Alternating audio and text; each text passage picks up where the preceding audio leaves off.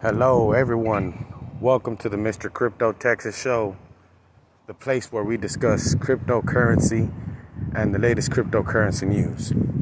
Hope everyone is doing well, and thank you for joining the show. Today is the 29th of September 2020 with a lot of bullish and bearish news. So, first of all, we'll be discussing Bitcoin. Current prices at Bitcoin are around 10.7 and Ethereum is around 395. XRP is looking about at 24 cents and a half. And as we go, we'll look at more cryptocurrencies and what are the current status on them. So, BTC is currently at 10727. Ethereum's at 355. We've got Link at 973 or 976 now. BNB $28.40. YFI 23,945. Who owns any YFI? OMG, $3.99. Wow. Steady pumping. Guys, yesterday I remember it was at like $2.99. XRP, 23 cents. And we go on down. DOT, $4.41.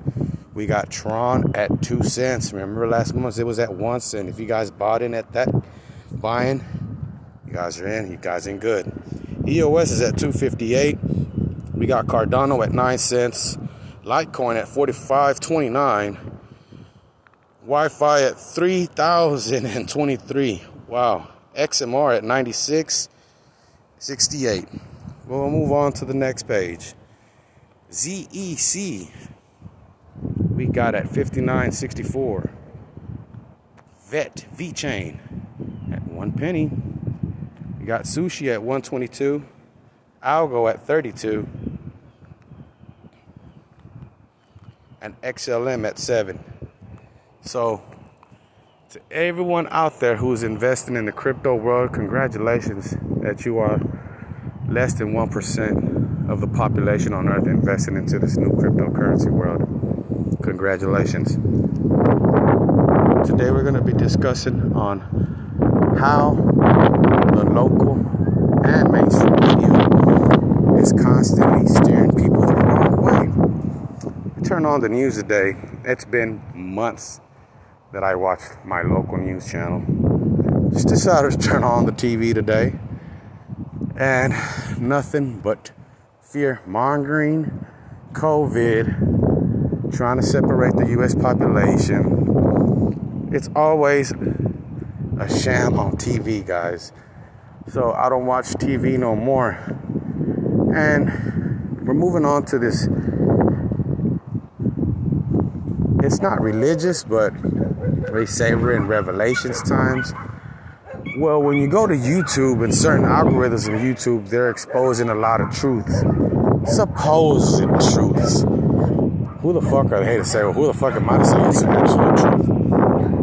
Um, but like, for instance, Jordan Maxwell uh, out there putting conspiracy theories about the government, about the people who run the world and others. Richie from Boston, The Impossible Channel, all kinds of distractions to keep people focused on the negative COVID 19, the Black Lives Matter movement, um, everything except enlightening people on cryptocurrency. And any or nowhere, neither on the radio or on a mainstream TV will you see them mentioning any kind of cryptocurrency at all. They're keeping people in the blind. People in the blind, keep people stupid, keep people fighting, keep people scared. While the rest of us in the background, we get guapped up. Now, if you don't know what guapped up means, go do some research. Um, I'm out of Houston, that's how we talk down here. Guapped up, basically, hey, you're gonna get money. So, um, that being said, the mainstream media is steady lying to all the people or painting a different picture. It might be truths to it, but the way they narrate it, it's always negative, pinning people against each other. So, my thing is, when are we gonna switch things over? When are people gonna start realizing that the dollar is dead? It's been dead. In what world does your government give away free money? Nothing is free in this world, guys. Come on now. Nothing is free in this world. There's got to be something more to it than this pandemic. I call it a pandemic. And there might be some truth to an actual COVID 19 disease going around. But I don't think it's that serious at all. You would see people dropping dead left and right all over the fucking place. I live in Houston. Like, Houston is the capital in the world of the best medical doctors and hospitals that you can go. And when this pandemic started, there were falsifying reports of hospitals being packed left and right. I personally went down myself to the Houston Medical Center and it was completely dead. Emergency rooms dead. It was all fear mongering on CNN, Fox News, ABC, NBC, Telemundo. All those TV channels are just painting negative pictures so you can have your negative energy on you.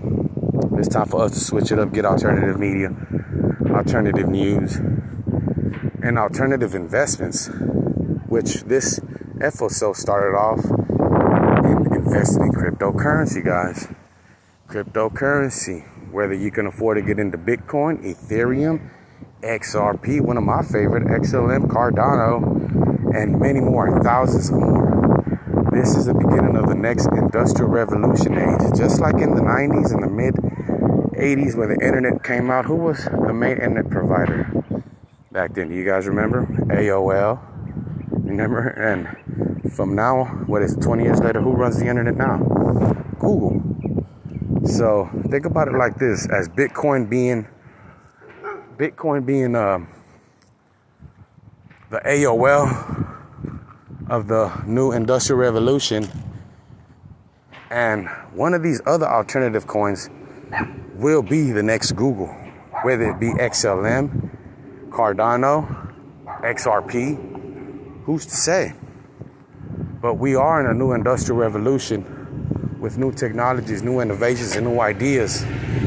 Like, for instance, we have, and you guys excuse the background noise. I'm like going through my little walk in the afternoon. Got to get my calories burning. Um, came across an article where VeChain is working and collaborating with Adidas and Nikes.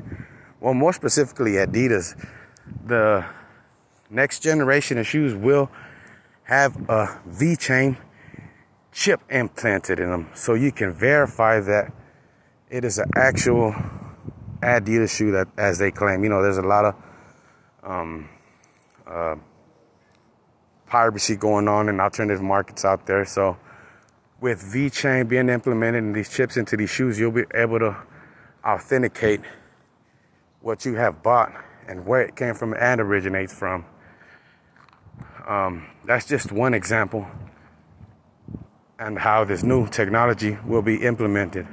I have plenty of ideas that I've been coming up on on how to implement this new technology and uh, this is just the beginning, guys. This is just the tip of the iceberg. Like I said, I congratulate you if you are in in the cryptocurrency game.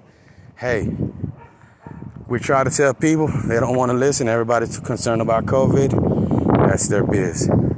I will definitely see you guys at the top. Peace out.